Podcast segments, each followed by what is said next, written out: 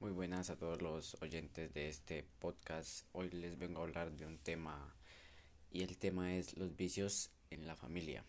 Los vicios en la familia son las drogas, el alcohol, el tabaquismo. Son generados de grandes males para la sociedad como con las familias y hacen que se desintegren por completo. Los vicios en la familia pueden ocurrir porque, mm, por lo menos, lo de drogadicción los padres a veces los, los juntos padres trabajan y ninguno le pone atención al hijo y cosas así. Y pues él se pierde el camino por el que iba comienza a tener malas amistades y pierde pierde su camino.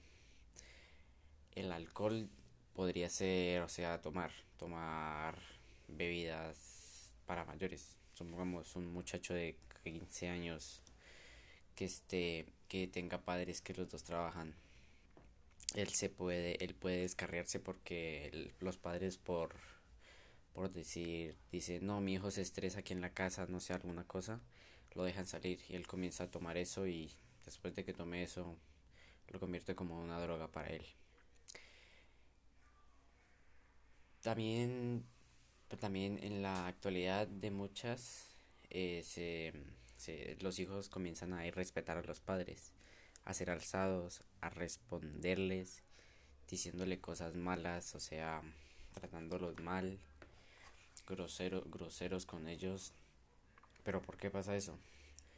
Pues los padres no ponen atención a los hijos, los dejan hacer lo que quiera a veces y pues pierden el, el hijo pierde el amor al padre, no lo respeta ya y comienza a, como por decir, a, a, a, mandar a los padres que no quiero hacer esto, esta otra cosa no me gusta, no lo voy a hacer, no estudio, no sé, puede ocurrir en el caso que no quiera estudiar más, se quiera dedicar a otra cosa.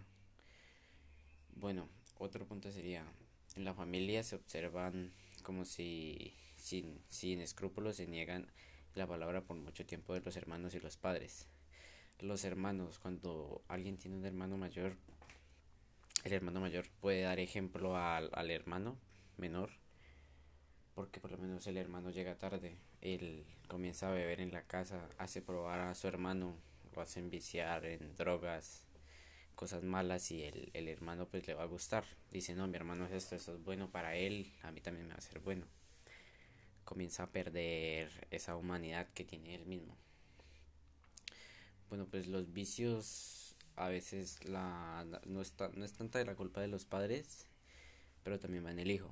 Pero pues los padres, así como decía antes, porque trabajan los dos, dejan solo al hijo en la casa, él hace lo que quiere, a, a lo que quiere, lo dejan a veces con dinero, se gasta el dinero en otras cosas, en vicio, cosas así, comienza a fumar y, y pierde, pierde cosas comienza a hacer y respetar, él comienza a respetar los padres.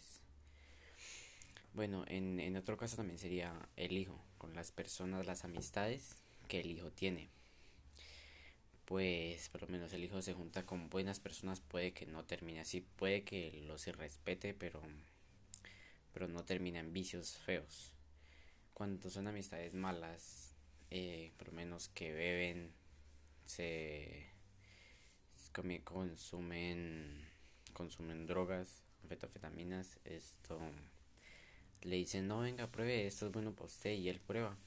Por curiosidad y se envicia y queda y después es difícil para que para que el, el hijo el, el, mismo hijo salga de, de ese de ese vicio.